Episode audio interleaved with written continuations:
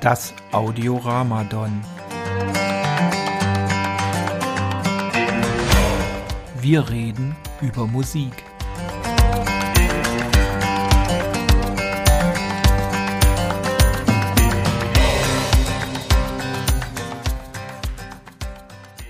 Hallo und herzlich willkommen zu unserer neuen Ausgabe vom Podcast Das Audioramadon. Diese steht heute unter dem Motto The Color of Spring, frei nach dem fantastischen Album von Talk Talk.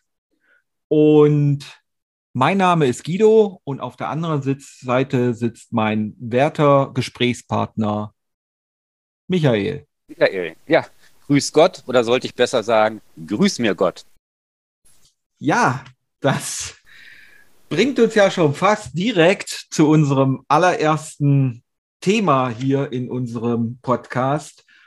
Und zwar hat es sich, äh, ist es eine schöne Tradition geworden, den anderen etwa ab und zu mit einem, einer sogenannten Zumutung zu beglücken. Also, dabei geht es um ein Album, was man selber sehr gut findet und dem anderen, und der Meinung ist, wahrscheinlich wird es dem anderen nicht gefallen. Er wird aber in dieser Rubrik dazu genötigt, sich dieses Album anzuhören, vielleicht auch sogar zweimal anzuhören und seine Meinung zu diesem legendären, tollen Album abzugeben. Und da habe ich dieses Mal eine Zumutung für den Michael herausgesucht. Und zwar geht es um das Album Ultra von Tommy Stumpf, einem Elektro-Pionier, einem deutschen Elektropionier mit dem legendären Album Ultra von 1989. Und ein Album, was ich sehr gut finde. Nun ist die Frage, Michael, was hältst du von diesem Album? Das Thema der Sendung ist ja uh, The Color of Spring. Und ich finde, die Frühlingsfarben, die verschwinden so ganz schnell bei dieser Musik. ähm, ja, ich habe mir das äh, mehrmals angehört, sogar in chronischer äh, Reihenfolge. Und ähm, das beginnt ähm, mit, mit dem Lied. Ich weiß nicht, ob das auch der Titel des Liedes ist, aber dort wird immer gesungen, Grüß mir Gott. Deswegen auch eben äh, meine einleitende Begrüßung an euch oder beziehungsweise an dich. Ähm, ja, ich habe mich, ich habe mir das angehört. Ich habe mich zuerst gefragt, äh, was ist das äh, für Musik? Was macht, was macht der da eigentlich? Ist das so eine Art äh, Proto-Shouting? Also es, ich hatte so ein bisschen den Eindruck, es klingt ein bisschen wie Scooter zum Teil.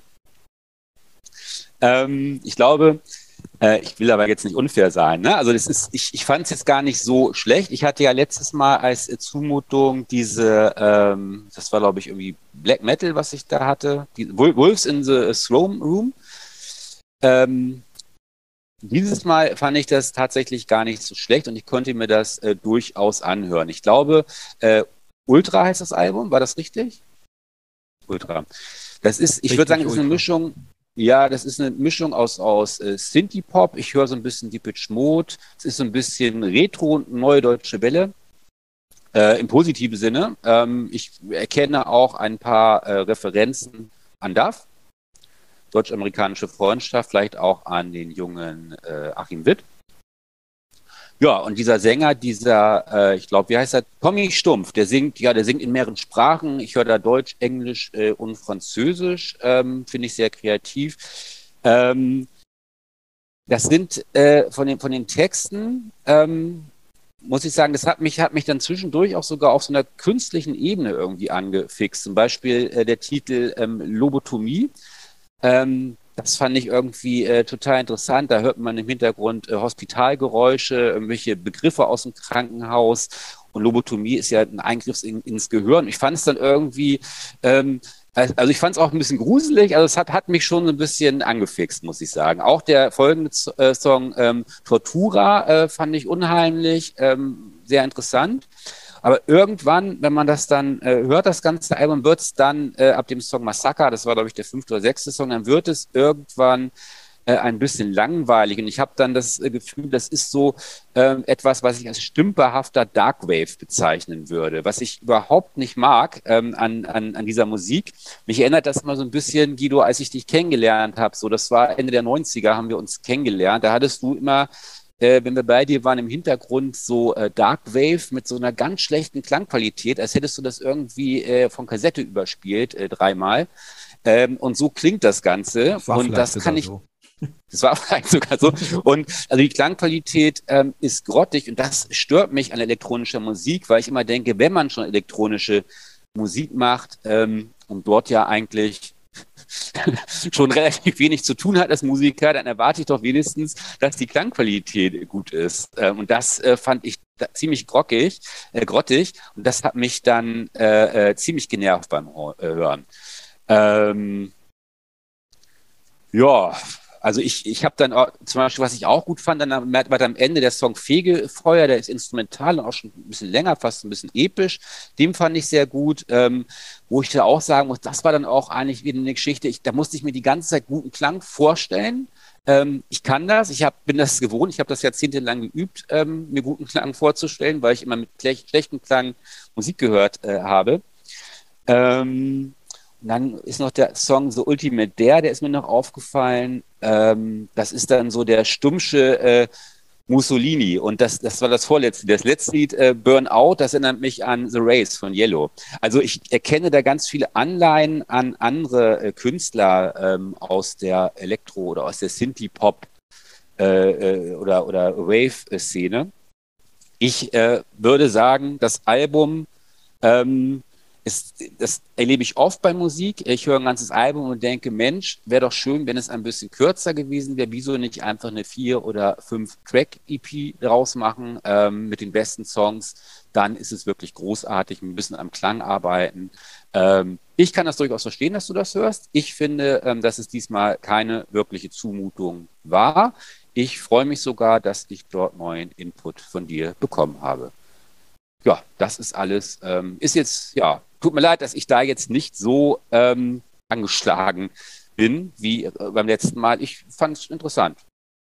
Vielen Dank, Michael. Ähm, ich habe mir da schon fast so ein bisschen gedacht, dass es vielleicht gar nicht so eine schlimme Zumutung für dich ist oder vielleicht gar keine Zumutung ist für dich, Nett. weil ich Nett. weiß, dass du ähm, ja unter anderem auch dir DAF durchaus gerne, also deutsch-amerikanische Freundschaft, äh, die äh, durchaus gerne mal anhörst. Und äh, gerade Tommy Stumpf wird häufig in einem Atemzug mit DAF genannt als einer der deutschen Elektropioniere.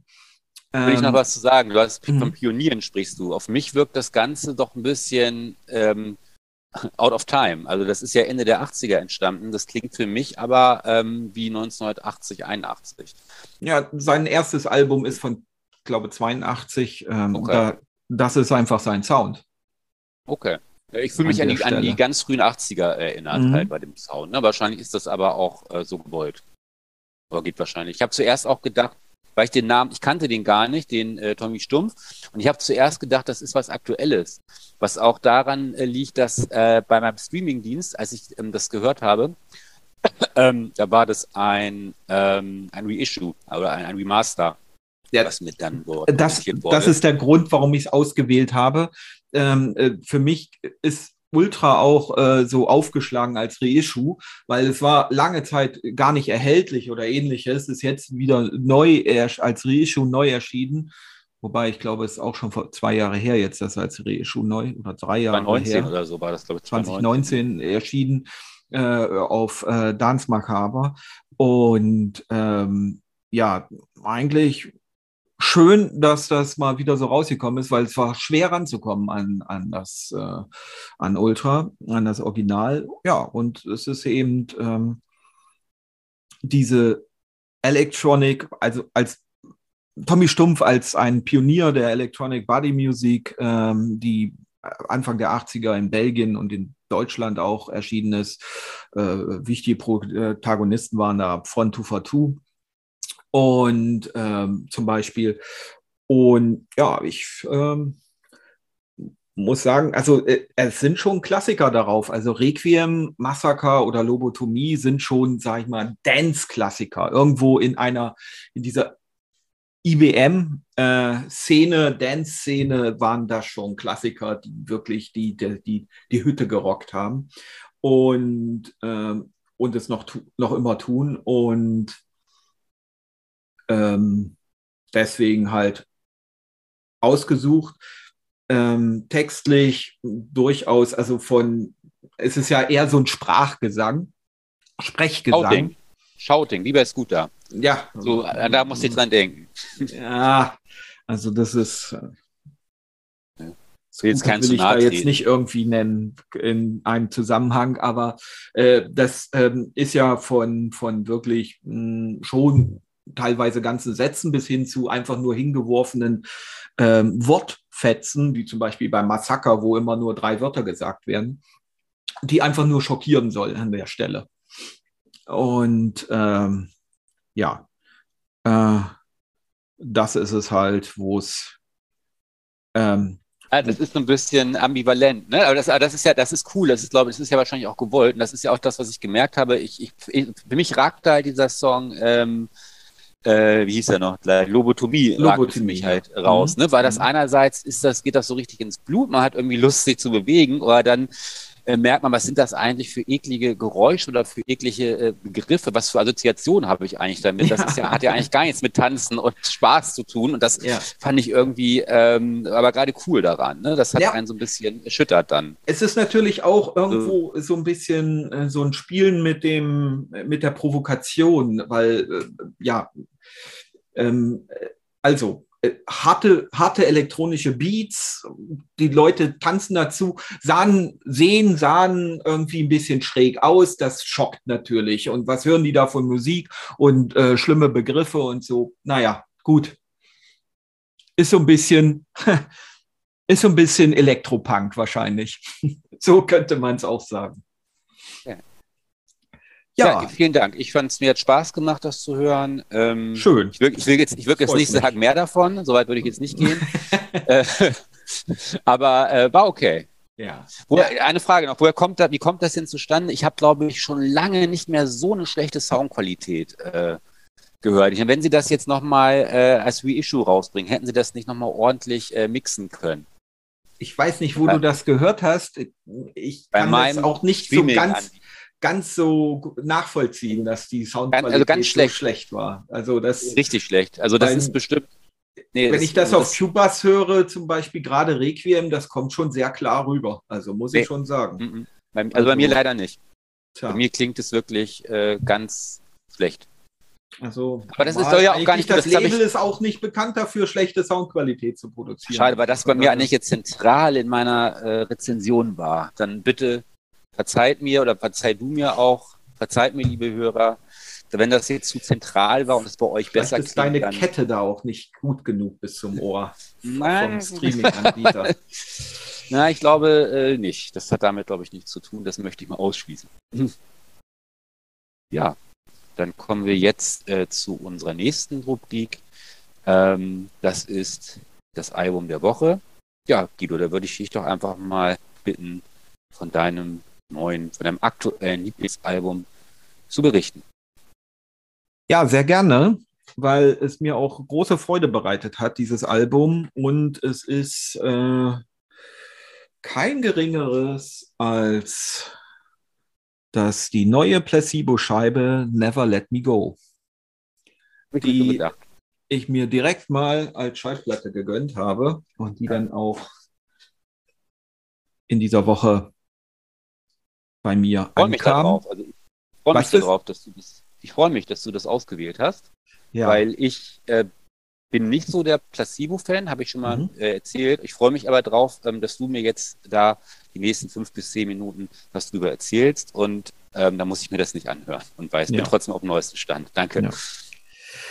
Also vom Placebo, Le, äh, Placebo Never Let Me Go ist das achte Studioalbum ähm, und es gab da eine längere Pause. Das siebte Studioalbum äh, äh Loud Like Love ist von 2013. Also sind jetzt wirklich äh, neun Jahre, neun Jahre ist es her. Und dazwischen war noch eine, eine Best-of-Tour und so weiter und eine Trennung vom, ähm, von ihrem damals, es war ja eigentlich ein Trio, waren ja äh, ähm, äh, Placebo und sind jetzt zu einem Duo geschrumpft und ja, und haben jetzt endlich ein neues Album rausgebracht. Es wurde schon gemutmaßt, ja, ähm, kommt da nichts mehr, wird sich die Band auflösen, wie das so ist, wenn eine Band längere Zeit kein Studioalbum rausgebracht hat, wobei man nicht sagen kann, dass Placebo jetzt gar nichts gemacht hätten, weil wie gesagt, die haben da irgendwie drei oder vier Jahre getourt dazwischen auch noch und ähm, bis 2018, glaube ich. Ähm, und dann folgten schon Ende 2018 begannen schon die ersten Arbeiten wohl äh, an diesem neuen Album Never Let Me Go. Dann äh, kam so eine Pandemie dazwischen, soll ja, der ein oder andere erinnert sich. Und ähm, ja, und da hat sich das alles so ein bisschen hingezogen, sicherlich auch aus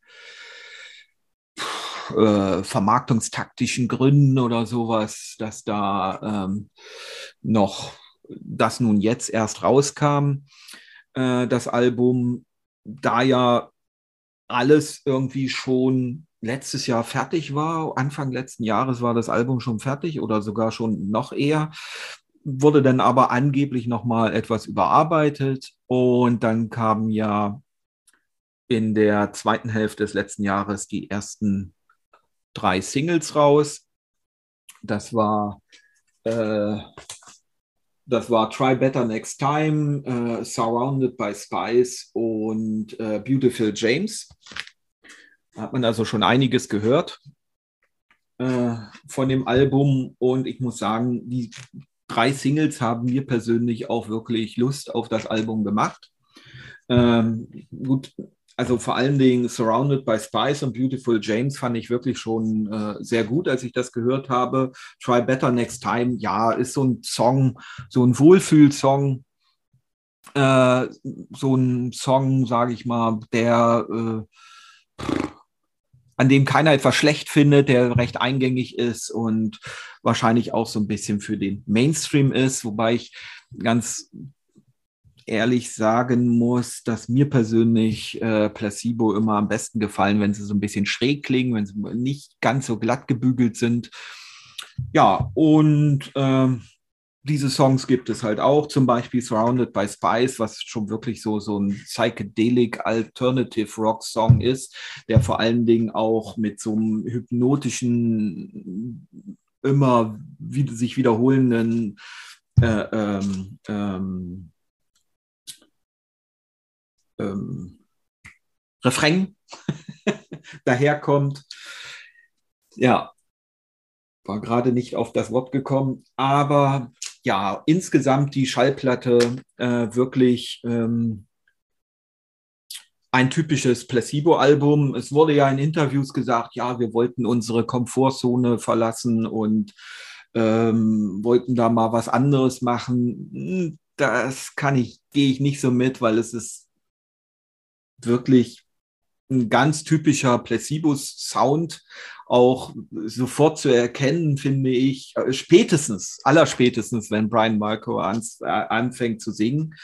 Und es passt dann auch und es reiht sich wahrscheinlich äh, live reihen sich die Songs von, von diesem Album super in das, in das sonstige äh, Song-Setup äh, ein und äh, ja, es ist mm, wirklich ein sehr angenehmes Album. Ich habe es jetzt mehrfach schon durchgehört, obwohl ich die Platte ja erst ein paar Tage habe, habe ich es mir schon mehrfach so am Stück durchgehört.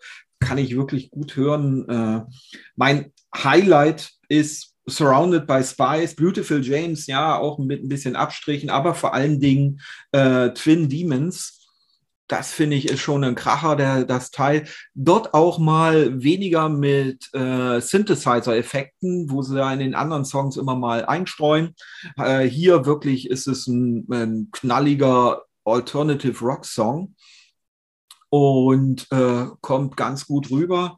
Ähm, ich hatte auch noch gehört, ja, das Neue sind gerade diese Synthesizer-Einflechtung, aber das, das stimmt, finde ich, überhaupt nicht, weil äh, das haben die auch schon auf den vorher, auf, auf Mets oder auf äh, Sleeping with Ghosts oder, oder ähnlichem, da ist das auch schon drauf. Nein, sogar schon auf äh, äh, Black Market Music sind, ist das schon drauf. Also das kann ich nicht ganz nachvollziehen, weiß nicht, wo das herkommt. Also äh, Synthesizer hat Placebo auch schon immer verwendet.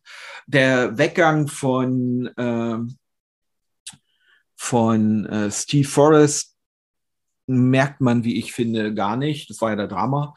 Äh, der den früheren Drummer Steve, äh, oh, auch ein Steve Harrod oder so, äh, ersetzt hat, finde ich, ähm, hört man nicht.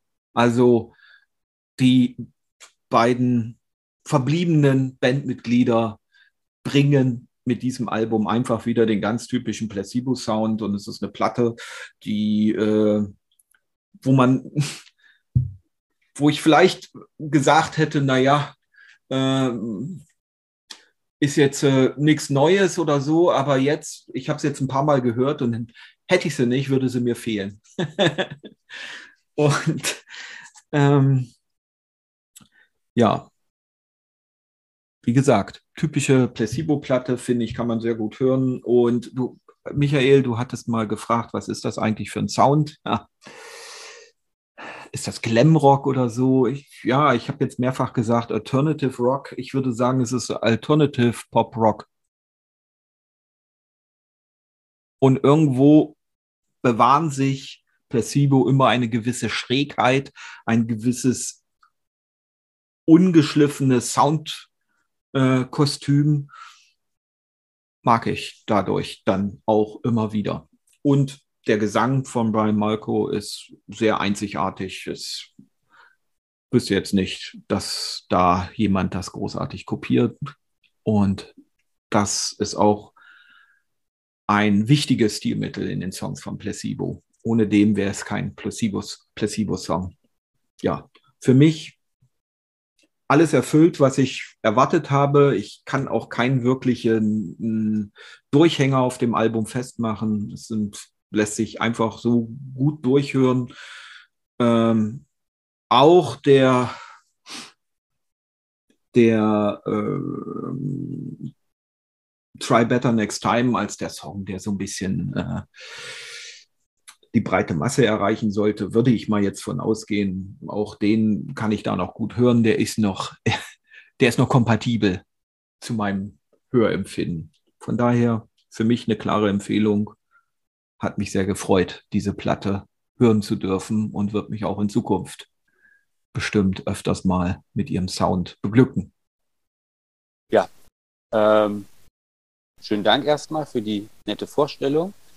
Ich habe ähm, diesbezüglich ähm, eine Frage, weil ich hätte das ja vorhin gesagt, ich bin kein Placebo-Hörer.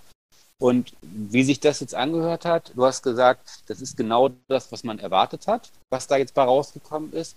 Ähm, und jetzt nehme ich für mich einfach ähm, ganz pragmatisch mit, ich brauche da dann gar nicht reinzuhören, wenn mir die anderen sieben Platten auch schon irgendwie nicht wirklich gefallen haben. Oder was würdest du mir jetzt auf den Weg geben, wenn du jetzt sagst, so, hey, äh, dieses Mal probier es doch dieses Mal noch.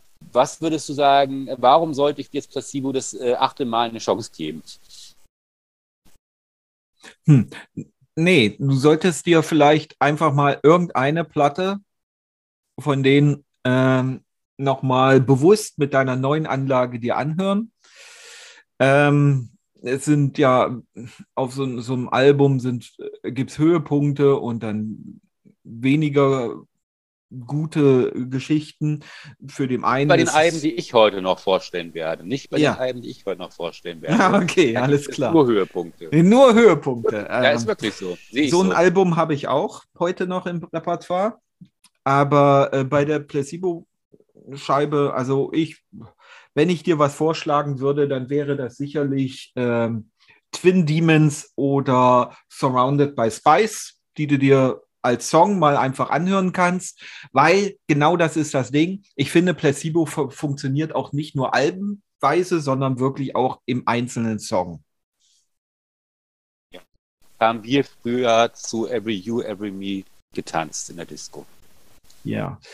gut, das ist ja ihr großer Hit, wenn man davon so, so sprechen will. Aber ja, es, ich glaube, ähm, ein Album machen gerade auch die Songs aus, die darum gestrickt sind, äh, häufig. Und ähm, das trifft, wie ich finde, auf Placebo auch im ganz im Besonderen zu, ähm, dass die wirklich ihre Alben zum Entdecken haben und Every You, Every Me finde ich persönlich ist ein richtig toller Song, aber sie nur darauf zu reduzieren, finde ich dann zu schade. Das ist auch noch ein schöner äh, Popsong, auch nicht abfällig gemeint, ist, ist der äh, Titelsong zu dem letzten Album, Loud Like Love. Den habe ich mhm. auch immer abgefeiert. Fand ich total schön. Ich war auch naja. auf einem Konzert in Berlin. Also so schlecht findest du es dann doch nicht. Naja, es sind zwei Lieder, die Every Me, Every You, da bin ich ganz bei dir, sage ich, ist so ein mhm. Klassiker, so, so ein Jugendklassiker, äh, kenne ich, hat man in der Disco immer gespielt früher. Und die andere Nummer äh, finde ich gut und das war es eigentlich. Also das würde ich jetzt nicht sagen, dass ich Placebo höre. Also äh, die Platte ist sowieso ein bisschen nostalgisch, weil Placebo sind irgendwo auch in so einem gewissen 90er äh, äh, ja. Sound ja, stecken geblieben. Verhaftet. Aber wie ich mhm. finde, ich finde das nicht negativ oder so. Das im Gegenteil, das gibt jetzt okay. einige Strömungen, die ich nicht so gut finde. Da hätte ich mir gewünscht, dass einige in den 90ern stecken geblieben wären. und ja. und ja. Ähm, die, das, ja.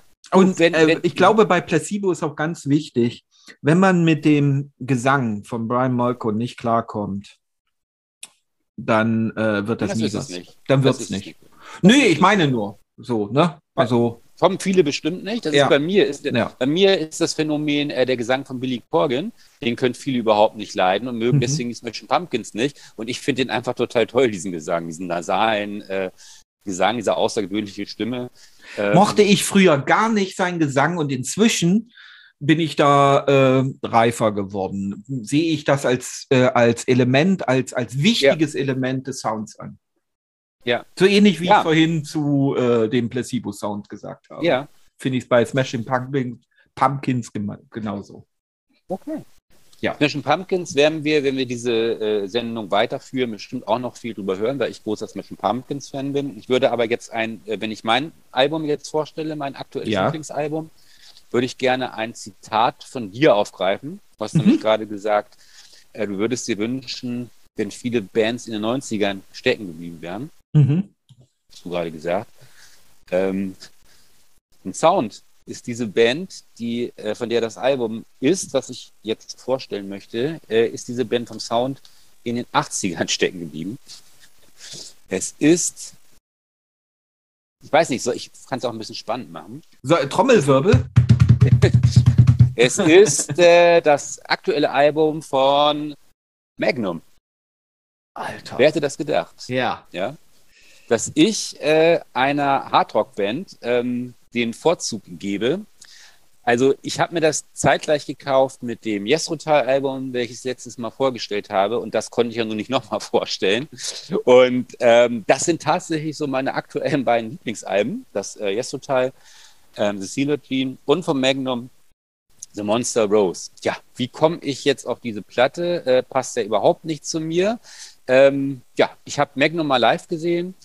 Das war im Jahre 2000, schlag mich tot, 2014 muss das gewesen sein, in Berlin. Da sind sie zusammen als Double Feature, nicht als Vorgruppe oder so, äh, als Double Feature äh, äh mit Saga aufgetreten. Ich bin dort wegen Saga hingegangen, weil ich ähm, weiß nicht, ob ich Fan bin, aber ich habe fast alles von Saga, ähm, habe die letzten Jahrzehnte, hätte ich fast gesagt, äh, verfolgt, was die Band so macht, habe alle Platten fast von denen und irgendwie äh, Magnum, die sind da aufgetreten. Ähm, und ich hatte mir dann äh, diesen, diesen Klassiker aus den 80ern, gab es ein Album, ähm, ich glaube, das heißt ähm, At a Storyteller's Night. Das ist ein großer Klassiker von denen in den 80ern gewesen, habe ich mir angehört, konnte damit irgendwie gar nichts anfangen. Und äh, live ähm, konnte ich damit auch nichts anfangen und habe jetzt aber trotzdem ähm, zur Vorbereitung auf diese Sendung mir die Neuerscheinungen angehört und irgendwann in den letzten lass es vor äh, ein, zwei Monaten gewesen sein, wo das rausgekommen ist, war dann dieses äh, Album mit diesem grauenvollen Cover. Ich muss es nochmal in die Kamera zeigen. Das ist wirklich einfach nur schrecklich. Sieht irgendwie einfach nur scheiße aus. Ich finde es total schlecht. Also ein ähm, Teufel. Ja, der, ja, so, ist, ja. So, ist, so, scary, ja, so ja. Ähm, scary Movie mäßig, weiß ich nicht. Oder hier hinten, das ist auch irgendwie, da ist so eine Frau, die im Bett, die erschreckt sich wahrscheinlich dann vor diesem Monster. Ja. Jedenfalls ähm, habe ich das dann mal gehört. Es ist eine Tradition mit Meatloaf-Album vom letzten Mal. ja, habe es jedenfalls gehört und habe irgendwie gemerkt, Mensch, irgendwas mir gefällt, mir, mir gefällt daran. Ähm, ich hatte so so Erinnerungen an äh, die 80er. Das ist so so Hardrock. Äh, es ist ja sehr melodiöser Hardrock, der so stark an die 80er erinnert. Ähm, man mag das nicht glauben, diese Band ist tatsächlich jetzt 50 Jahre alt geworden. Äh, sie haben, äh, da unterscheiden sich die Angaben, 20 bis 25 Alben schon äh, rausgebracht. Wahrscheinlich zählt man da manchmal auch die Live-Alben mit. Ähm, jedenfalls haben sie über 20 Alben rausgebracht. Und diese Platte äh, ist fast 70 Minuten lang äh, Doppel-LP melodiöser Hardrock. Ähm, das ist eigentlich so, dass ein Song besser ist als der andere, finde ich. Ähm, gut, man muss, man muss halt so dieses, dieses äh, Hardrock-Gerüst, äh, das muss man erstmal akzeptieren, weil ähm, es ist eigentlich die ganze Zeit so dieser bombastische äh, Sound, der eigentlich immer gleich klingt ist. Ähm, das Besondere an Magnum ähm, ist wohl seit jeher, ähm, dass sie anders als andere Hardrock-Bands wohl auch ähm, ja, äh, Piano-Synthesizer-Klänge äh, einbauen in die Musik, was sie wohl auch äh, melodiöser äh, macht. Ähm, und ja, von vielen wurde es halt auch kritisiert. Es macht aber diesen Sound aus. Und es sind einfach, ähm, auf dem ganzen Album sind zwölf Stücke drauf. Das sind alles eingängige äh, Hymnen, ähm, wo man eigentlich nicht weiß, wenn man das ganz hört, ähm, welches Lied man am besten findet. Das ist auch so der einzige Kritikpunkt, den ich an diesem Album habe. Ich finde eigentlich, es ist zu gut. Es ist irgendwie, es ist alles auf dem Lied, äh, auf dem Album gut. Es sind, äh, jeder Song hätte als Single ausgekoppelt werden können. Ähm, wahrscheinlich ist es äh, 30 Jahre äh, oder 40 Jahre zu spät erschienen. Wahrscheinlich wäre das ein Kracher gewesen, wenn es irgendwie Mitte der 80er rausgekommen äh, wäre. Ähm, das, ähm, es gibt auch, ähm, ja, ich habe gesagt, das ist eigentlich alles irgendwo Einheitsbrei. Hardrock, Zwischendurch ist ein Song, da gibt es sogar mal einen Bläsersatz. Ähm, und ähm, ja, das Besondere an dieser Band ist ähm, der sehr ähm, ja, charismatisch äh, klingende äh, Bob Catley, das ist der Sänger dieser Band, und äh, Tony Clarkin, ähm, der Songwriter. Das sind auch die einzig beiden äh, konstanten Bandmitglieder, die diese Band schon seit 50 Jahren äh, prägen. Ja, und ähm, vom Klang her, ähm, wenn ich jetzt, ich habe mir jetzt auch mal die älteren Sachen angehört, jetzt wo ich anfange, Fan von dieser Band zu werden, äh, wo ich vor ein paar Jahren noch gesagt habe, bleib weg damit, ist überhaupt nicht meins. Es klingt eigentlich, was ich jetzt gehört habe, alles ähnlich, ähm, nur die alten Cover waren äh, besser. Ähm, die, äh, zeichnet wohl die Band aus, dass sie immer so ähm, ähm, Zeichnungen so ähm, fantasiehafte Zeichnung auf ihren äh, Covers haben. Sieht eigentlich immer eher so ein bisschen aus wie so eine äh, klassische Prog-Rock-Band, so wie äh, von Yes oder so aus den 70ern die Cover. Äh, und dieses Cover ist halt ähm, ein bisschen daneben. Ich weiß nicht, kennst du die Band? Äh, hast du, äh, was hältst du von denen? ich muss gestehen, ich kenne die Band gar nicht. Okay. Muss Eine britische so sagen. Und ja. ähm, nachdem was du hier so erzählst, werde ich mir die auf jeden Fall demnächst mal anhören. Ja. Und über 20 Platten, hm, nicht schlecht. über 20 also da habe ich ja dann einiges zu hören. Ähm, und ja. du sagst, das ist so ein 80er Jahre Hardrock-Sound oder wie? Ja, also ich, also ich fühle mich da meine Kindheit. Mhm. Ja, ja, ja, das Album und auch generell, wenn man sich so bei äh, so im Internet mal die anderen Songs äh, streamt, ähm, das ist eigentlich, äh, was ich da jetzt so gehört habe, ähm, die haben so ihren Sound gefunden. Mhm. Ähm, das ist ähm, ja, also wie gesagt, ich finde, das ist ein sehr, sehr angenehmer, sehr, sehr warmer Sound, teilweise sehr bombastisch. Und ich kann da auch gar nicht so viel äh, zu erzählen, weil ich ähm, kenne die Band, also ich kenne sie halt schon länger, habe mich aber nie mit ihr beschäftigt und kann da auch gar nicht ähm, so viel ähm, zu sagen, muss ich äh, gestehen. Ähm, mhm. Wie gesagt, das sind äh, alles äh, Songs mit sehr klassischen Songstrukturen, äh, Strophe, Refrain, Strophe, Refrain. dann Gitarrensolo, dann nochmal äh, Refrain ähm, und ähm, teilweise ein bisschen längere Songs auch. Und ja, das, der einzige Schwachpunkt ist, dass wirklich alles äh, gut ist. So. Und dass man, äh, äh, wenn man eins nicht mag, mag man wahrscheinlich alle nicht. Und ähm, das ist so, äh, ja, ich denke mal. Du bist ähm, also richtig begeistert von der. Ja, aber ich kann, Ja, ich kann, ich kann schön. es gar nicht, ich kann es nicht erklären. Es ist so, ja, äh, von den Melodien ist man halt sehr, das ist so, das nimmt man so mit, so in den Tag, diese Musik. Sehr schön. Ne? Also ich werde mir das sicherlich mal anhören. Ähm, das Cover, äh, ja, kann ich, kann ich mit um. Kannst du mit, ne, kannst mit umgehen? Ja, ja, kann ich mit um. Das, kannst du mit um, sagst du, ja. ja, ja. Äh, live, ähm, ich habe auch überlegt, die sind ähm, auch wieder auf Tour, habe auch gesehen, die sollten hier nach Bremen kommen. Ähm, das ist aber abgesagt worden. Ich habe da jetzt äh, unterschiedliche Informationen, hatte auch überlegt, mir die nochmal ähm, anzuschauen, nochmal jetzt aus einer neuen Perspektive, weil wie gesagt, damals, wo sie mit Saga aufgetreten sind, da habe ich da irgendwie gedacht, ja, wirklich. Ich habe einfach nur auf den Sänger die ganze Zeit geguckt, weil der irgendwie äh, so faszinierend sich äh, immer auf und ab bewegt hat. Der ist immer so vor und zurück gegangen. Das fand ich irgendwie sehr, sehr, irgendwie sehr cool aus, der Typ. Ähm, aber mit der Musik konnte ich halt nichts anfangen und würde der Sache jetzt nochmal live eine Chance geben. Aber wie gesagt, ähm, anscheinend ist es abgesagt worden. Ja, also vielen Dank. Äh, sehr interessant. Äh, hätte ich wirklich nicht mitgerechnet, dass du mit so einer Hardrock-Scheibe um die Ecke kommst. Ja, ich kann Äh, die Hardrock-Scheiben, die ich habe, an einer Hand abzählen, glaube ich. Ja. Also ich habe, glaube ich, Ja. wirklich, äh, also auf, auf keinen Fall mehr als zehn. Ha hast du dir jetzt die Platte gekauft, ohne die zu kennen, oder hast du es vorher schon mal Nee, im ich hatte, Streamingdienst ich habe, gehört? ich habe die im Streamingdienst, vorher, ich wollte mich auf die Sendung vorbereiten, habe dann die Neuerscheinung gehört und habe dann Ach so. irgendwie gemerkt, Mensch, Hm. wie der Song, da, da waren dann irgendwie ein, zwei Songs und dann habe ich gedacht, Mensch, die höre ich irgendwie mal wieder und irgendwie habe ich jetzt Lust, mir die mal zu kaufen. Ja, sehr schön. Ja, dann habe ich mir die gekauft und dann wurde die Liebe zu diesem Album immer größer. Ist ja schön. Also ist ja auch äh, toll, dass das so läuft, dass das so, dass man so auch mal was Neues entdeckt auch. Man muss halt tolerant sein, ja. Ja, genau.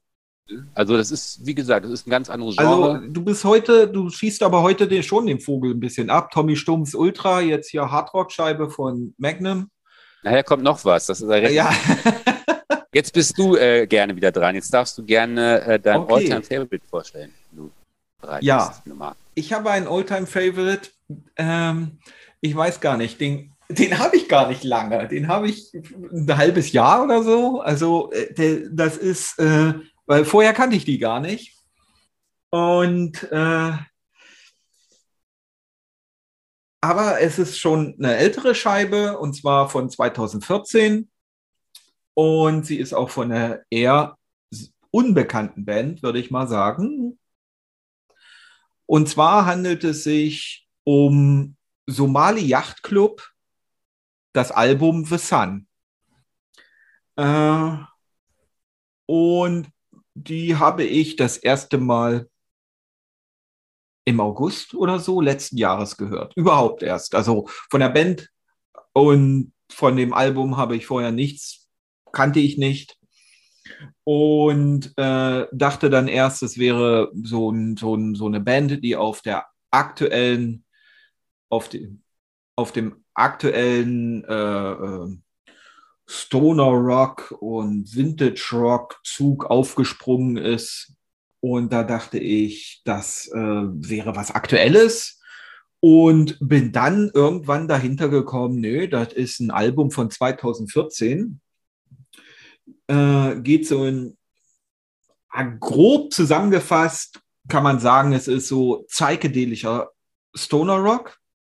Hab mich dann auch nochmal über diese Band ein bisschen informiert. Ich habe gedacht, Mensch, das ist ein Album, das finde ich so gut, das kann ich schon zu einem All-Time-Favorite zählen, weil das höre ich immer wieder, das ist äh, seit Monaten jetzt, äh, läuft das und ich werde dieses Album wirklich, das reich ein in ganz große Alben für mich, äh, die ich immer wieder hören will und äh, habe mich im Zuge dessen über, erstmal über diese Band erkundigt. Das ist gar nicht so einfach, über die etwas zu finden. Und jetzt kommt etwas, wo ich dann dachte, oha, äh, das passt ja direkt in die Zeit. Äh, und zwar, ich dachte, das wäre so eine, so eine amerikanische Südstaaten-Rockband oder sowas. Nein, es ist eine ukrainische Band. Äh, die Band ist äh, eine dreiköpfige Band aus äh, Lviv, äh, aus der Westukraine. Gerade wer die Nachrichten verfolgt, wird sicherlich häufig mal diesen, äh, diese, von dieser Stadt gehört haben, wo jetzt äh, auch der Krieg in der Ukraine angekommen ist. Und aus dieser Stadt kommen die. Ich, das ist ja das frühere Lemberg. Und ja, äh, da habe ich dann gedacht, dann passt es noch viel eher, dass man, dass ich in dieser Sendung heute an diesem Tag äh, dieses Album vorstelle. Und wie ich schon sagte, ähm, es wird so psychedelischer Stoner Rock. Ich habe dann überlegt, wie beschreibe ich es. Ich finde, die Musik ist so vielschichtig, so verschieden, so viele Einflüsse sind dort drinne. Sicherlich Stoner Rock ist da drinne, Psychedelic Rock ist da drinne, Vintage Rock, Proto Metal. Es ist alles irgendwie äh, ein ein ein bildet da ein ein Gesamtwerk, ein Gesamtgerüst der Musik. Ähm, die Songs haben alle eine ordentliche Länge, es sind nur sechs Songs drauf und die Platte geht 50 Minuten. Äh, und äh, ja, es fängt schon mit dem Opener Luben an, der ähm, hypnotisierendes Mittempo-Sound-Stück äh, mit so einem Gesang, der sich dann auch erst so fast schon etwas leise, ruhig äh, sich dann genauso steigert wie die ganze Musik und auch äh, sehr sphärischer Gesang. Also der, der Gesang ist so, so ein bisschen sehr sphärisch, hallig reingemischt, finde ich total passend zu dem, zu dem Sound. Und ich habe mir dann im, im, im Vorfeld äh, zu diesem Podcast überlegt, soll ich jetzt irgendetwas herausstellen? Ich könnte jetzt noch den Song Up in the Sky noch nennen oder Signals oder so. Und dann habe ich gedacht, es ist, das wird der Platte nicht gerecht. Ich finde, diese Platte hangelt sich von Highlight zu Highlight. Jeder Song ist für sie, steht für sich und ist ein eigenes Highlight und ist wirklich äh, ähm, herausragend in seiner, in, in seiner Art. Äh, steht für sich herausragend da, aber passt auch in die Gesamtheit der Platte sehr gut rein. Ähm, insgesamt, ich kann die immer wieder, kann ich mir diese Platte anhören und finde immer wieder Nuancen da drin. Ähm, da, dort, die Platte ist sehr klassisch instrumentiert. Äh, klassisch meint, äh, äh, meine ich mit äh, klassisch für eine Rockband. Also da sind jetzt nicht irgendwelche Instrumente totale äh, Spielereien mit, mit, mit irgendwelchen Instrumenten, die man jetzt nicht erwartet hätte oder so. Das äh, ist nicht. Äh, das, dass das Ganze so, so, so komplex und anspruchsvoll daherkommt, liegt wahrscheinlich auch daran, dass es handwerklich sehr, sehr gut ist. Also ich glaube, es ist äh, die drei Jungs da, die sind richtig gute Musiker. Und äh, ja, Gesang ist, ähm, wie gesagt, auf Lumen noch recht viel. In den späteren Songs denkt man manchmal, oh, das äh, beim ersten Mal hören, da dachte ich häufig, oh, das ist jetzt ein instrumentales Stück und dann kommt doch noch mal so ein Gesangsfetzen daher, der dann aber auch nicht irgendwie aufgesetzt ist oder so, sondern das passt da sehr gut rein. Und ähm, ja, ein ein, ein All-Time-Favorites, also eine Platte, die es so schnell in meinen, meinen Platten-Olymp geschafft hat. Äh, ganz selten in letzter Zeit gehabt, äh, eigentlich gar nicht. Ich habe einiges in dieser Richtung äh, Stoner, Psychedelic Rock in letzter Zeit gehört, habe auch einige richtig gute Sachen gehört will da mal nur kurz sagen, also äh, ähm, All Them Witches oder, oder äh, King Buffalo fand ich ganz großartig, aber dieses hier ist nochmal eine Zacken besser und ja, ähm, Somali Yacht Club, der Bandname, ich verstehe nicht, ich weiß nicht, so, Somalia, kommt Somali von Somalia und dann Yachtclub, das ist so ein, so ein Widerspruch. Also mit Somalia tut man sich jetzt nicht irgendwie so, ein, so einen elitären, hochelitären Yachtclub verbinden. Vielleicht kommt das daher, dass das irgendwo so eine gewisse ähm, Widerspruch in sich darstellen soll. Weiß ich aber nicht. Ist äh, einfach ein ein ähm, ist einfach nur eine, eine, eine, was ich mir so zusammenreime, ob das so ist, weiß ich nicht. Das Cover ähm, ziert so eine Art Madonnenstatue, wo von hinten so einer mit zwischengreift. Äh, ja, ist so religiös angehaucht, aber dann irgendwie auch nicht, weil es doch auch sehr freizügig ist. Äh, ja, und die Scheibe ist, habe ich schon längere Zeit äh, äh, auf dem Streamingdienst gehört und ist jetzt gerade ganz aktuell rausgekommen als, äh, als Doppel-LP, wo beide, äh, wo beide Scheiben äh, in äh, optimiert worden mit und eben als 45er Geschwindigkeit abgespielt werden. Der Sound ist herausragend. Das ist einer meiner besten Platten, die ich habe. Der Sound ist wirklich fantastisch. Man hört also die Aufnahme ist ganz sauber, die Platte ist super gepresst und es ist wirklich äh, ein Genuss, diese Musik zu hören. Und äh, es steht dieser Musik auch zu, weil es wirklich ein, eine tolle Platte ist, die sehr vielschichtig ist und die man bewusst hören muss, mal eben äh, so nebenbei ist, dass es dafür ist es die falsche Musik. Also es ist wirklich eine Platte zum bewussten Hören und Genießen. Ja, das ist dann schon meine Vorstellung von meinem Alltime favorite einem jungen Alltime favorite sozusagen. Hat aber bei dir auch Tradition, dass du immer ziemlich äh, junge Alben ne, vorstellst. Das war ja letztes Mal glaube ich, auch so. Da hatte, oh, ich habe vergessen den Namen der äh, Dame immer. Das ist so äh, Progressive Rock, äh, wo du meintest, ähm, dass die Frau wohl ähm, da ja. viel. Ja, das stimmt. Das stimmt. vorher hattest du, hattest du äh, Greta van Fleet, was ja auch eine aktuelle, fast eine Newcomer-Band sogar noch. Ja, ja, ja, ja. Zweite, zweite Platte. Mhm. Die Greta van Fleet, ich, äh, die Folge haben wir nicht, noch nicht veröffentlicht, aber vielleicht kommt das mal. das sind so die. Äh, ja, das ist noch nicht veröffentlicht. ja, es wird naja, das noch ist mal, mal aber, aber ja, das stimmt von, von Luise Patricia Crane, die, die, die Blue-Scheibe habe ich letztens vorgestellt. Ganz genau das stimmt. Warum das so ja. ist? Hm. Eigentlich habe ich genug Richtig. Alben, die eigentlich auch älter sein, sein können und vorstellen äh, könnte. Naja, ich habe ja. sicherlich äh, ein paar Alben, die, äh, die ich in dieser Rubrik vorstellen würde, die aus einem bestimmten Genre kommen und ich möchte da ein bisschen Abwechslung haben. Vielleicht liegt es daran auch ein bisschen. Wir haben uns auch schon mal darüber unterhalten, dass ähm, du tust dich auch nicht so schwer wie ich mit neuer Musik. Und ich höre einfach immer so äh, den Backkatalog von vielen Bands. Ich höre halt äh, immer mehr Klassiker häufiger. Und du, ich glaube, bei dir ist es, dir fällt es leichter, neue Musik auch zu entdecken. Das äh, gibt wahrscheinlich da einen Zusammenhang. Das kann sein, das fiel mir schon immer leicht. Ich habe ja auch schon immer im, im, im Underground gewühlt und so. Und, bei mir aber das, deswegen, guck mal hier, Magnum, auch wenn es eine, eine, eine alte Band ist. Äh, ja gut, aber bei mir sind es immer alte Bands, die ich dann auch neu entdecke. Also, und oft ist es auch so, beim, also bei mir ist es so, diese Klassiker, die ich hier vorstelle, das sind dann immer Alben, die höre ich schon seit Jahren oder seit Jahrzehnten. Und mhm. bei dir sind es ja dann immer ähm, die, in dem Beispiel bei dem Somalia Yacht Club. Somalia Yacht Club, ja. Da hast du ja gesagt, die hast du jetzt ja. Somalia Yacht Club.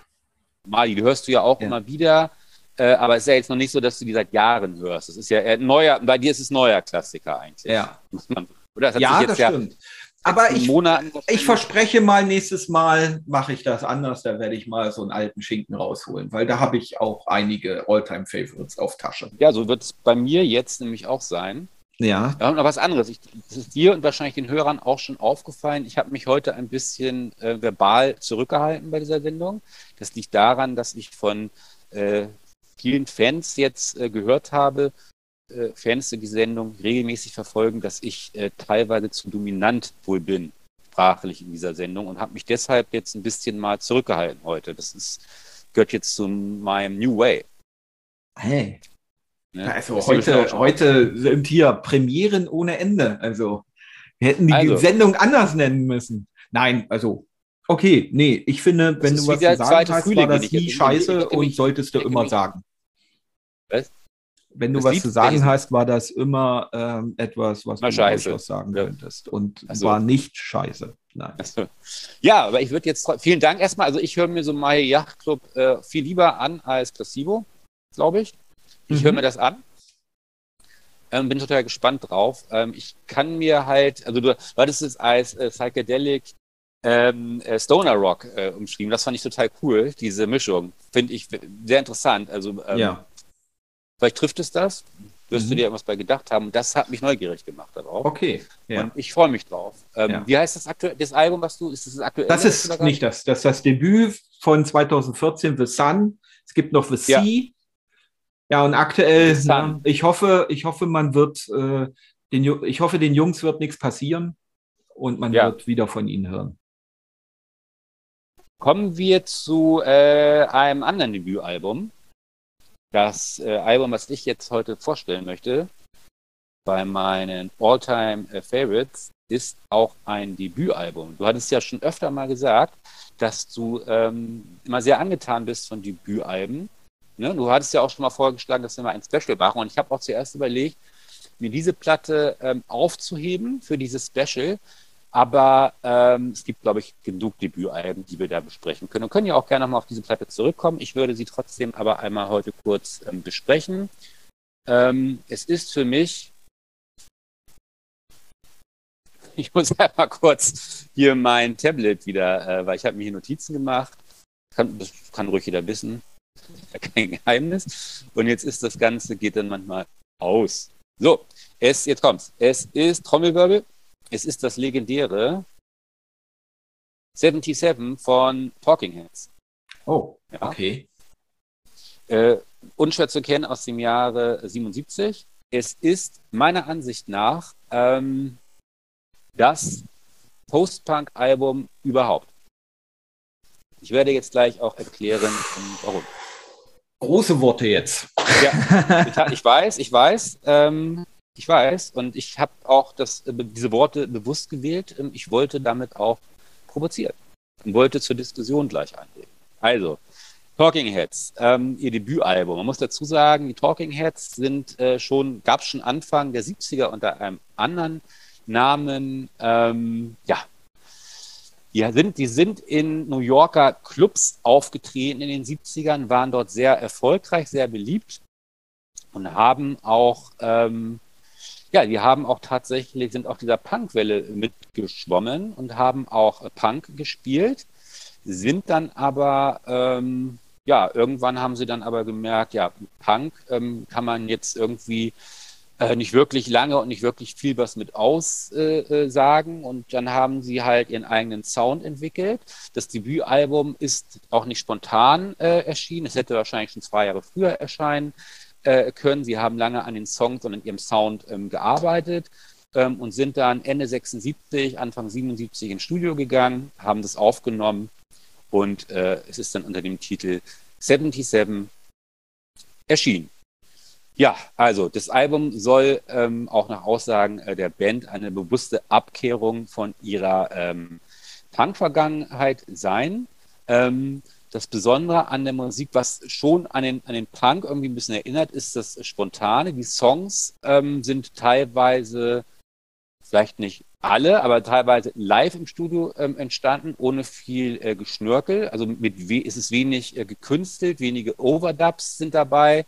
Ähm, es ist eine sehr ähm, natürliche Musik. Ähm, ungekünstelt, habe ich eben schon gesagt, ähm, ohne irgendwelche Raffinessen. Ganz anders als die späteren ähm, Talking Heads Album. Ähm, Im Album danach äh, sind sie dann von Brian Eno ähm, ähm, gekapert äh, worden, kann man fast sagen. Der hat dann ähm, ihren Sound ähm, weiter beeinflusst, auch die Studiotechnik beeinflusst äh, und dieses ähm, Album sticht halt dadurch äh, hinaus, dass es total schnörkellos ähm, eigentlich ähm, ist. Ähm, das Interessante ist an der Band und an der Musik, dass sie ähm, nahezu imagelos ist. So empfinde ich das äh, zumindest. Ich finde, dass das Tolle an den äh, Talking Heads, das sind vier Typen, die sehen aus äh, wie Studenten, nicht besonders gestylt, so wie jedermann.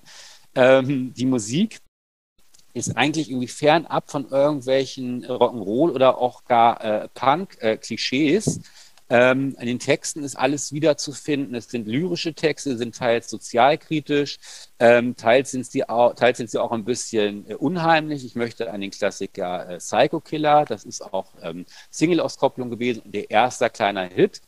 Ähm, der auf der Platte drauf ist. Ähm, ja, größtenteils sind die Texte aber einfach nur ähm, beobachtend beziehungsweise ähm, konstatierend. Also ganz anders ähm, als äh, in der Punkmusik. Und ähm, das, das Tolle ist auch an der Musik, dass sie einfach äh, tanzbar ist. Also es ist irgendwie Musik, ähm, zu der man tanzen kann. Ähm, also ganz anders als diese äh, Pogo-Tanz. Ähm, äh, das einzige Mal Punk tanzen konnte, war vielleicht Pogo und das ist hier äh, einfach äh, komplett überwunden bei den äh, Talking Heads, was vorher ähm, den Punk ausgemacht hat. Ich finde auch, äh, weil ich gesagt habe, es ist für mich das äh, Post-Punk-Album äh, schlechthin. Ähm, ich finde, ähm, es geht auch ähm, darüber, ähm, über ähm, andere Bands, die man in dem Zusammenhang, die dann irgendwie auch vielleicht ein bisschen mehr in die ähm, Darkwave-Richtung gehen, wo ich jetzt an äh, CXC and the Banshees denke oder an Joy Division. Es geht halt darüber hinaus, weil es halt dieses, dieses, dieses Image halt dort überhaupt äh, nicht vorhanden ist, was diese anderen Bands äh, mittragen. Und das finde ich einfach an der äh, Musik interessant. Das ist witzig. Ich habe gerade genau diese beiden Bands im Kopf gehabt und wollte dich ja. gerade fragen, was denn für dich da äh, dieses Album mehr zum Post-Punk-Album schlechthin macht, als zum Beispiel ja. Unknown Pleasure von, von äh, Joy Division oder The Scream von Susie and the Banshees. Gut, ja, aber du hast, hast du schon fast Welt, erklärt, Welt, aber das verstehe ich auch. Ja. Gangstimmen, ne? die, die, hast du, die hast du hier nicht. Hier hast du niemanden, äh, wo du gleich das Gefühl hast, der springt aus dem Fenster, mhm. nachdem er äh, aus dem Studio kommt. Das stimmt. Kennst du das Album? Ich kenne das Album, ja. Okay. okay. Ich kenne das Album jetzt nicht so genau. Also ich habe das ein paar Mal gehört, aber jetzt nicht im Einzelnen, so wie du das jetzt aufzählen kannst. Und ich finde, ähm, ich muss mir das jetzt nochmal anhören. Es ist, ich ja. habe von den Talking Heads immer mehr so die 80er im Kopf. Die Brian Eno Phase ja. irgendwo. Und ja. das ist es Die halt dann nicht. auch, äh, äh, sage ich mal, ja, genau danach klingen. Wie es du auch schon sagst. Es, ja, es ist die Pre-Brian Eno Phase. Äh, und wahrscheinlich wären die späteren Sachen auch ohne dieses Album irgendwie gar nicht möglich gewesen. Aber es hat halt, also ich finde halt dieses Ungeschliffene, das ist einfach ähm, total äh, spannend. Ne? Und diese Banalitäten des Alltags, die dort äh, äh, besungen werden. Ähm, es geht ja ganz oft einfach nur in den Texten um irgendwelche Menschen, um irgendwelche Gebäude. Das Nachfolgealbum heißt auch äh, More Songs About, oh, ich komme nicht darauf, Buildings, Food and Buildings, genau. Es geht oft um, um Lebensmittel, um Menschen, um Gebäude, um ganz banale Sachen. Und wie gesagt, zwischendurch ist auch mal was Sozialkritisches dabei, aber das ist eigentlich nicht so ähm, das, äh, was dieses Album ähm, charakteristisch macht. Es ist eigentlich diese Banalität, die dort mhm. äh, besungen wird, halt, ne? was auch eine Art Provokation äh, wahrscheinlich für viele Leute dargestellt hat, für viele Musiker, die sich äh, sehr ernst nehmen. Mhm. Ja. Ja. Sehr schön. Äh, teilweise sind die Texte sogar äh, dadaistisch. Also teilweise das eine Lied, das heißt äh, äh, Who is it? Und das geht die ganze Zeit dann immer nur Who, who, who, who is it? Who, who, who, who is it? Ja. Und so. Also es ja. ist, ähm, ja.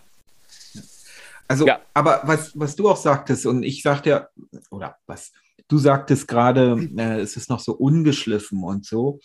Ähm, das ist ja etwas, mh, mm, worum es mir häufig bei den, bei den Debüts geht oder dass ich so viel, viele Platten, die Debütalben sind, äh, so gut finde, ist, äh, dass es eben ungeschliffen ist. Häufig haben die Künstler auch dafür noch richtig geblutet. Also das heißt, äh, die haben jahrelang an diesen Songs und an allem geschliffen, sind ja. die Ochsentour durch kleine Clubs gegangen, weil gerade damals war es ja sehr schwierig, überhaupt an einen Plattenvertrag zu kommen. Das war fast wie ein Lotto, äh, wie ein Sechser im Lotto. Und ja. äh, da heutzutage veröffentlicht jeder einfach in 0, nichts. Wir ja auch mit unserem Podcast hier, obwohl wir verliere Dilettanten sind, äh, kann auf Spotify was veröffentlichen oder so. Aber damals, das war noch wirklich, um, um eine Platte unter die Leute zu bringen. Das war eine Leistung. Da musstest du und, und da äh, ging häufig viele Jahre ins Land und da haben Bands wirklich für geblutet und das hört man häufig auf den Debütalben gerade, finde ich. Aber genau das meine ich hier auch zu hören, dass es eine ja. Band ist, äh, die wirklich ähm, durch die Clubs gepingelt ist, sich dort auch einen gewissen Status ja. erarbeitet hat, aber dann ins Studio gegangen ist und wirklich gesagt hat, so wir arbeiten jetzt erstmal an unserem Sound und den hört man dann hier. Ich glaube, genau. ähm, Talking Heads funktionieren für mich. Ähm, ich mag auch die, ich mag auch spätere Sachen von denen, will ich mhm. gar nicht abstreiten, aber es funktioniert für mich immer nur, ähm, weil ich auch dieses Album zuerst gehört habe von den Talking Heads, dieses äh, Debütalbum. Funktioniert bei mir eigentlich nur daher, dass ich ähm, immer von diesem Album eigentlich ausgehe und dann immer mir vorstelle, aha, die haben sich in die und die Richtung verändert. Ja. Also ähm, deswegen ist es für mich ähm, ein All-Time Favorite. Sehr schön. Finde ich total geiles Album. Äh, ich habe auch ja. voll Bock jetzt, das äh, direkt heute Abend nochmal zu hören. Ich bin ja sowieso ein großer Post-Punk-Fan und äh, da hast mich gerade ja. nochmal angefixt. Mal lange keine Talking Heads gehört. Sehr schön. Vielen Dank, Michael. Und ja. tolle Vorstellung. Ja, kommen wir doch äh, mal zu unserer Plauderecke, nachdem wir unsere ganzen Platten besprochen haben. Es sind ja eigentlich mal fünf Platten, die wir besprechen mit der Zumutung der Woche, fällt mir gerade auf, wenn ich hier so auf mein Skript gucke. Jetzt kommen wir mal zu was ganz anderem, äh, hat natürlich auch mit äh, Musik zu tun. Also ist nicht completely different. Ist nicht completely different. ähm, nicht off-topic. Ist nicht off-topic. Genau. Ich äh, habe, ähm, das haben wir, haben wir auch schon drüber gesprochen, ich habe mich ja hier äh, ein bisschen erweitert, was meine Akustik angeht, was meine Anlage angeht.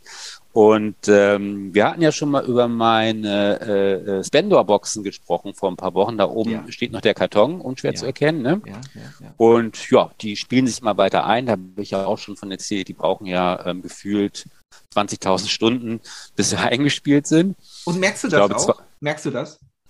Ja, die Sache ist, das kann ich nicht genau sagen, weil ich ja hier ständig äh, Veränderungen vornehme an der Anlage und an dem Raum und weiß dann immer nicht, ähm, ob das auf den, äh, auf die Boxen, auf das Einspielen der Boxen zurückzuführen ist oder ob, äh, auf eine irgendeine andere Komponente. Mhm. Jetzt wollte ich einfach mal kurz erzählen, was ich jetzt hier Neues gemacht habe. Das Ganze, das sind eigentlich zwei Geschichten. Das sind eigentlich zwei Geschichten. Einmal haben wir darüber gesprochen, ähm, ich habe einen ähm, M20 Tonabnehmer an meinem Dual 601 und wir hatten ja schon mal über den Klang gesprochen und dann bist du auf die Idee gekommen, dass der Klang deshalb ein bisschen dumpf vielleicht ist, weil der Tonabnehmer ähm, zu viel äh, Kapazitäten. Das ist die Interdependenz.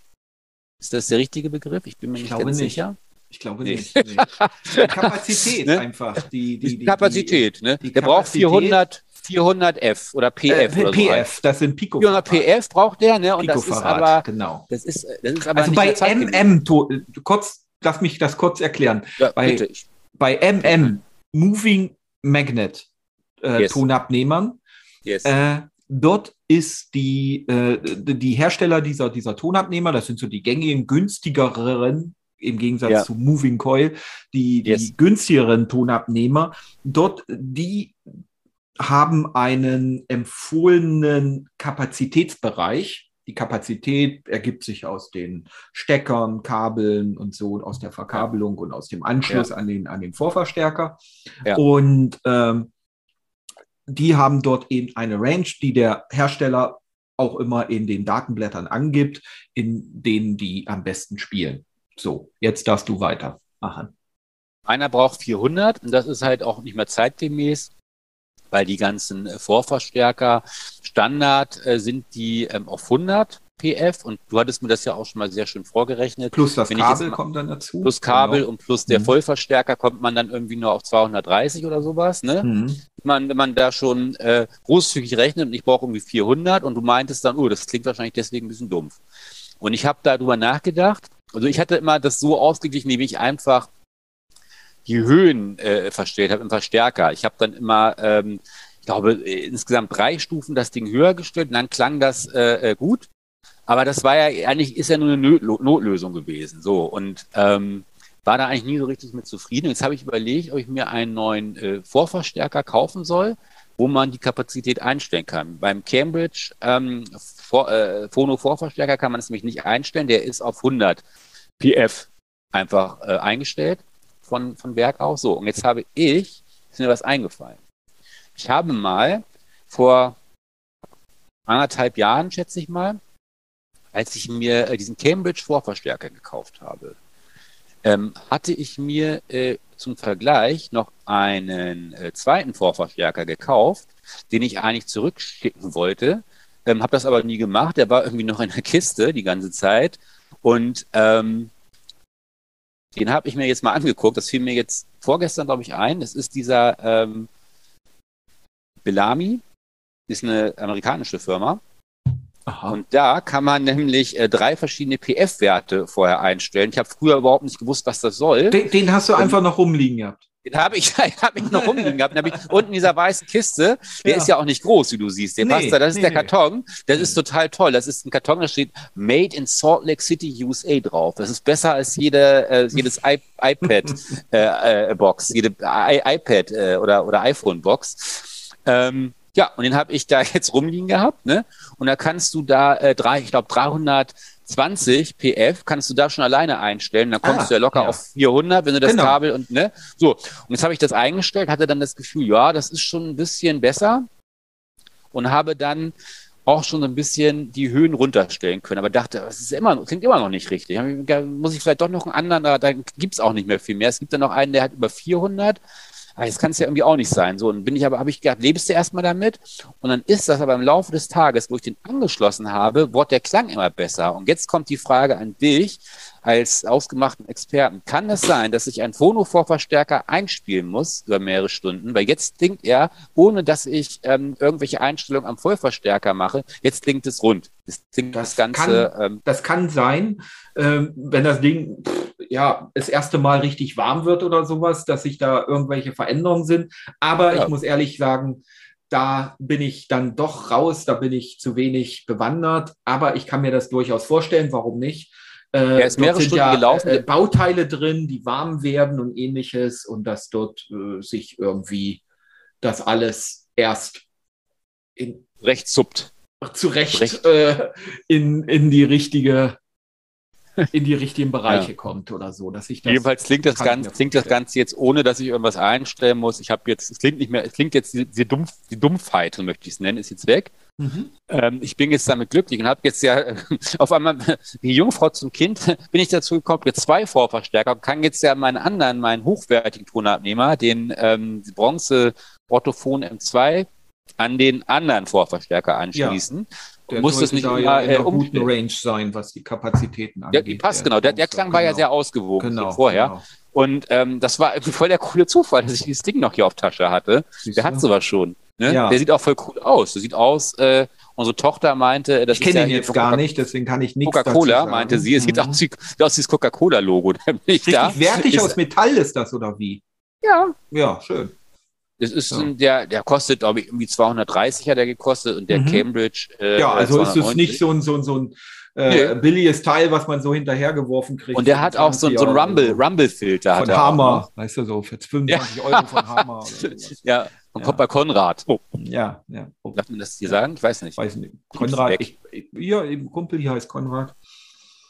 ja. ja in, in dem seinem Laden, weißt du dem sein Laden. So, und das ist die eine Veränderung, die ich hier äh, gemacht habe mit der Akustik. Und das andere, das hab, hab, hab, hast du vielleicht schon gesehen? Das ist dieser Vorhang, den wir jetzt der hier Vorhang, sehen. ja, das ist der Vorhang. Das ist äh, Bühnenmolton. Äh, der, der ist so ein bisschen filzig, ne? Das, das ja. dämmt natürlich den Schall. Ja. Und der ist ja hinter, äh, wenn du siehst, da ist ja, der sitzt sich Mhm. Ne, hör Musik. Mhm. Und dahinter habe ich diesen Vorhang jetzt angebracht. Mhm. Das heißt, ähm, der Schall äh, kommt nicht mehr, kommt nicht, kommt mehr nicht wieder zurück. Kommt nicht mehr zurück. So. Genau. Und das heißt, ich habe einen präziseren äh, Klang. Ähm, ich mhm. merke das auch unter anderem, dass ich die Anlage noch leiser stellen kann und guten Klang habe. Das macht sich dadurch bemerkbar, finde ich, an. Die Bässe sind präziser. Ähm, eigentlich ist alles präziser. Ja, und das habe ich äh, vorgenommen hier. Und das hat auch den Vorteil, weil dahinter ist unser Wohnzimmer und ähm, ich höre auch weniger von den Gesprächen nebenan. Man hört mich anscheinend auch weniger. Und das Ganze äh, hat wirklich die Vorhänge, die haben insgesamt, glaube ich, äh, 68 Euro gekostet. Ist auch noch genug Platz und muss man auch noch was abschneiden. Äh, vergleichbar mit Schallschutzvorhängen, da hätte ich 400 Euro für bezahlt. Äh, und das Ganze, das ist äh, Bordeaux-Rot. Und das hat, hat so eine Kino-Theater-Atmosphäre jetzt hier. Ja, es, ähm, es sieht, hatte, hübsch, sieht gut aus, ehrlich. Ja, und ich hatte, ich hatte zuerst probiert, weil ich habe hier kann ich jetzt nicht zeigen, durch den Monitor ganz rumdrehen. Ich habe hier ein Fenster und habe zuerst gedacht, dass die Fensterscheiben nicht so zuträglich sind für den Sound, weil das vibriert ja ein bisschen. Ne? Hm. Und hatte dann mal probiert, ähm, dort einen Vorhang vorzuhängen. Das ging aber total nach hinten los, weil die Fenster neben ähm, diesem Lautsprecher halt sind hier. Und dann hast du das Gefühl, dass die Bühne äh, sich nicht mehr richtig aufbaut, weil der Schall ähm, einfach absorbiert wird. Ja. Okay. Also das, äh, mhm. das war aber auch interessant, so einfach klangtechnisch mal auszuprobieren. Also es ist nicht gut, so ähm, Schall, schalldämmenden Stoffen neben den Lautsprechern anzubringen. Bei, bei denen ist das so. Ja. Das ist nicht bei allen so. Das ist aber und bei denen so, weil die auch, äh, äh, die sind ja, das sind ja diese, diese drei Fünftel Lautsprecher Monitor. Äh, äh, ähm, Monitorboxen und die sind ja konzipiert, um, wie gesagt, wirklich in engen Verhältnissen, teilweise sogar ja. im Übertragungswagen direkt an die Wand geschraubt zu sein und leben an, dann auch von ein bisschen von dem Volumen, was die Wand gibt. Enge Verhältnisse. Du siehst ja diesen, diese mhm. Kommode hier, ne? Mhm. Wenn du jetzt auf der anderen Seite guckst, ähm, da steht so ein kleiner Stuhl hier, so ein, so, ein, so ein Sessel, wenn du den siehst hier. Ja, ja. Das ja. Graue, ne? Wenn der da nicht steht, der Sessel, weißt du, was dann passiert? Nee. Dann verschiebt sich die Bühne auf die andere Seite leicht und du merkst das daran, dass ähm, der Klang sich weiter in die Richtung ablöst von dem Lautsprecher und die Stimmen auch weiter nach links verschoben sind. Es macht einen Unterschied, ob dieser Sessel da steht, weil so ist auf beiden Seiten steht dann da was. Und das ja. hörst du. Das ist total interessant. Also ja Du musst natürlich, du musst den ganzen Raum halt nach diesen Boxen halt aber, aber, aber, aber, das Boxen. heißt jetzt, der Sessel muss so dastehen, sonst klingt es für dich nicht so gut. Ja, sonst habe ich, es ist, ist alles nach links verschoben. Ist ich meine, es ist ja irgendwie interessant, ne, dass man, mhm. dass das so äh, sensibel ist, dieses mhm. mhm. System. Aber ich bin jetzt ja. determiniert halt von meiner Stelle. Du bist aber auch sehr fixiert jetzt auf die ganze Einstellungssachen und, ja. und so. Hast jetzt ein neues Experimentierfeld gefunden für dich auch. Ja, das macht Weil's Spaß. Ne? Weil es auch möglich ist. Ja, ja. ja. Aber ich, ich behaupte, habe ich vorher, habe ich dir immer schon gesagt, ich behaupte aber auch, dass man mit äh, weniger hochwertigen Boxen auch sehr viel äh, mit dem Klang machen kann, wenn man einfach ähm, die Boxen richtig aufstellt und den Raum, Raum entsprechend einrichtet. Ich, also viele, die, äh, die Boxen richtig aufzustellen ist sowieso so eine Sache.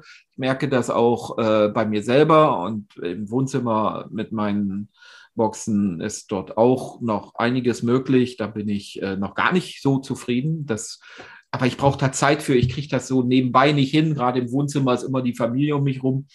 Ja. Äh, ich kenne das. Ich habe da auch. Einfach ähm, nur sagen, dass der Sound gut ist. ja, ja. Wir sind da so eine äh, soundtechnischen Kleingeister. Oh, äh. ja, Pizza. Okay, du kriegst Pizza. Wir sind auch gleich fertig. Wir sind gleich fertig. Die Pizza genau. ist da. Genau. Jetzt habe ich die ganze Zeit hier geplaudert in der Plauderecke. Nee, ich habe ja auch was gesagt. Und das war ja. Guck mal, mein T-Shirt äh, passt voll. sogar zu den Vorhängen. Super, ja, ne? nee, nicht nur das. Nicht nur das. Auch dein neuer Vorverstärker ist sogar auch im Farbton nicht gleich, aber sehr nah, sehr ähnlich. Also du hast da schon äh, als ob es, äh, als ob du es so geplant hättest. Was ich nochmal sagen wollte, mit den Boxen, einstellen und umstellen. Das kann ich total verstehen. Ähm, das kann man nicht einfach so zwischendurch machen, weil du hast nee. immer das Problem, wenn du arbeitest nebenbei und mhm. fängst abends an, die Boxen einzustellen oder umzustellen. Und dann musst du ja irgendwann ins Bett gehen und du hast es aber nicht geschafft, sie richtig aufzustellen. Dann kannst du nicht richtig schlafen. Ja, genau. Also das ist meine Erfahrung. Ja, ja, ja. Also deswegen mache ich das, kannst, kannst du nicht, du musst da frei haben oder Nachmittag zumindest. Aber abends sowas machen, das kannst du vergessen. Also für mich, jetzt hier, ich bin ja in so einem Nebenraum vom Fanhaus, aber in dem Hauptraum im Wohnzimmer. Dort soll für mich der, eigentlich der Klangraum werden mal bis ich dann in der ehemaligen Garage meine Man Cave habe. Das ist aber ein Projekt, was auch nochmal viel, viel Geld und Zeit und Nerven kosten wird, aber so lange. Und ich habe jetzt hier meine Ruach Sportsman aufgestellt, wo ich jetzt festgestellt habe, die klingen besser. Das sind ja äh, Regalboxen. Die klingen trotzdem besser als die Ruachs die Standboxen, die ich im Wohnzimmer habe, die sehen edler, edler aus, die Standboxen, aber die hier klingen besser. Ich habe es gerade heute wieder festgestellt. Ich habe mir zur Einstimmung hier nochmal richtig die Placebo-Scheibe und die Somali Yacht Club gegeben und habe hier äh, mich dann da hingehauen und mal das gehört und ähm, ja, mein äh, sehr guter Freund, von dem ich die habe, der hat mir da schon ein feines Boxenpaar gegeben.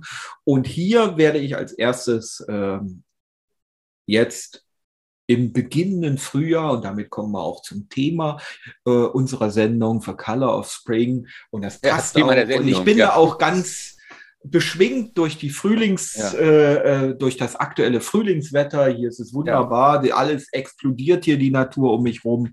Und das schließt jetzt auch irgendwie den Kreis, finde ich, so langsam. Ähm, ja. Und da werde ich hier dann noch die Boxen schön ausrichten. Als erstes, das Wohnzimmer ist erstmal zweitrangig, weil hier ist auch der Punkt, wo ich mich der Musik ganz für mich alleine hingeben kann bevor ich jetzt meine Pizza schnabuliere. Ja. Wie machst du das mit dem Klang? Der, der ist ja bei dir ist ja sehr viel Hall drin. Bei mir ist weniger das ist Hall. Hier so. Raum das. Ist, das ist hier in das diesem ist, ah, okay. Das ist in den anderen Raum nicht so. Also ich kann dir empfehlen, kauf dir diese, das, diese, diese Bühnenvorhänge. Äh, ja. Da kannst du ganz viel und günstig halt äh, äh Klang absorbieren, wo du ihn ja. nicht brauchst. Ja, also ich, ähm, der ein oder andere Podcast-Hörer wird es hören. Ich halle etwas und das liegt ja. hier an dem Raum. Hier muss ich echt noch was tun. Ja, man ist noch hier nicht es, so top ausgestattet. Ich will nicht sagen, dass es runtergewirkt hat, aber hier ist äh, viel weniger Hall. Mhm. Äh, generell in dem Raum, was viel angenehmer beim Sprechen auch ist, merke ich. Mhm. Ähm, und es ist einfach, der Klang äh, ist präziser. Ja. Ne, man hört das Echo. Schön. Ich habe vorher jetzt auch nicht so gehört, ne? aber ja. du, du, merkst halt den Unterschied. Ähm, ja. Ja, ja ich, ähm, ich muss jetzt äh, meine Pizza essen und du musst eine ja, Pizza Ja, und ich äh, habe Pizza, mache ich selber. Ich bin nicht so dekadent und bestelle einfach, sondern ich backe selber. Meine Familie lechzt nach meiner Pizza. Ich bin der große Held der, äh, ja. der, der, der italienischen Pizza bei uns zu Hause und ich bin der große ich Held des Geldes, weil ich du, meine du, Familie du, du gibst einfach nur das Geld. Ja. ja. Ja, es kommt aber auch bei Frauen gut an. Ja, ich. Man, ne? ja also nicht so, dass ich damit irgendwie im Nachteil wäre, nur weil ich keine nee, Pizza backen kann. Nee, dass du viel Geld hast, bist du nicht im Nachteil, nee. Nee, ist mein äh, Geld stinkt nicht. So, ja, gut. Okay. Ich, Alles also klar. Ich, ich, danke dir. Ich äh, wünsche dir viel Spaß. Äh, du, mit deinen, du kannst aber mit deinen Standbox nachher mal richtig äh, Hardrock äh, Magnum hören. Dafür sind sie, glaube ich, besser geeignet. okay, genau. genau. Ne? Okay, genau. gut. Alles klar, vielen Dank und bis zum nächsten Mal. Einen schönen Abend, bis zum nächsten Mal. Tschüss. Ciao.